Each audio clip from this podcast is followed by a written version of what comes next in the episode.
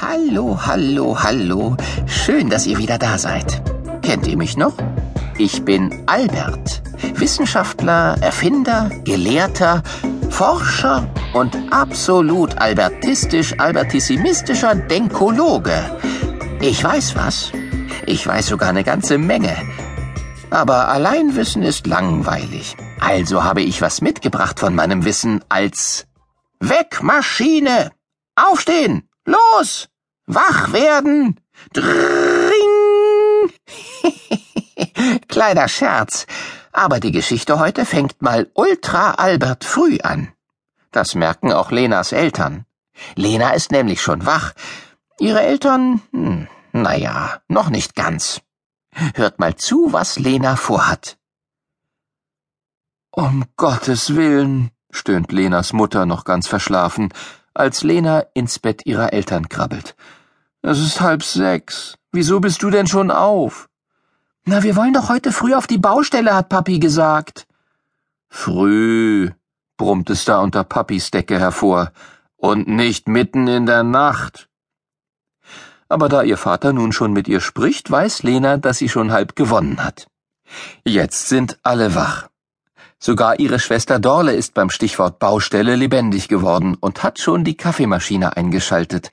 Und der Duft von Kaffee, der ins Schlafzimmer weht, weckt auch die Lebensgeister ihrer Eltern. Wir wollen doch dabei sein, wenn sie anfangen, ermahnt Lena sie aufgeregt. Und Maurer fangen immer sehr früh an. Sie sind nämlich pünktlich wie die Maurer. Ihr Vater muss lachen. Die Maurer, meine kleine Frühaufsteherin, kommen wahrscheinlich erst in drei, vier Wochen. Erstmal muss doch die Baugrube ausgehoben werden. Es ist nämlich so.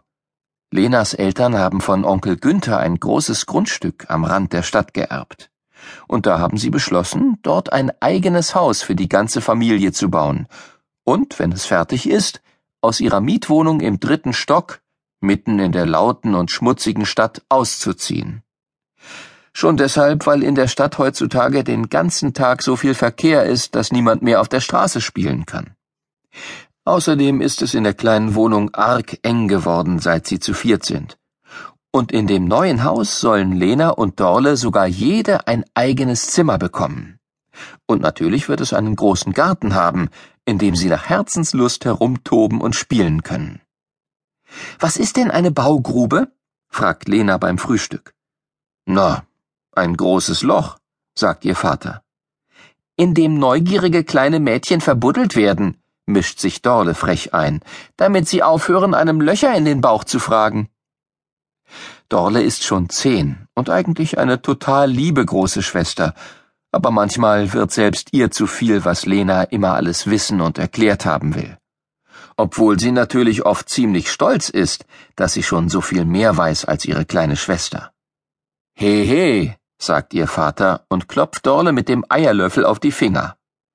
Dann dreht er sich zu Lena um. Ein Loch ist es schon, aber niemand wird darin verbuddelt. Aber unser Haus soll ja einen großen Keller haben, und ein Keller ist eben immer unter dem Haus, in der Erde. Sonst wäre es ja nicht der Keller, sondern Parterre, sagt Dorle. Genau, und deswegen muss erstmal ein Bagger kommen und eine Baugrube ausheben. Und wo kommt all die Erde hin, die der Bagger da rausholt? fragt Lena. Die wird in einer Ecke am Ende des Gartens aufgeschüttet, erklärt Mama. Da kriegen wir einen richtigen kleinen Hügel, auf dem wir dann ein paar Obstbäume und Büsche und Blumen pflanzen. Und unter die Bäume stellen wir einen Tisch und eine Bank. Und weil euer Vater so klug geplant hat, können wir dann dort im Sommer in der Südostecke unseres Gartens sitzen und beim Abendessen zuschauen, wie schräg gegenüber im Westen die Sonne untergeht.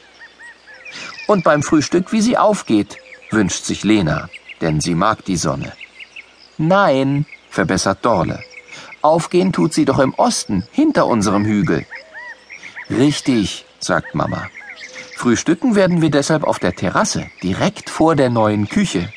Und unser Garten wird so den ganzen Tag Sonne haben.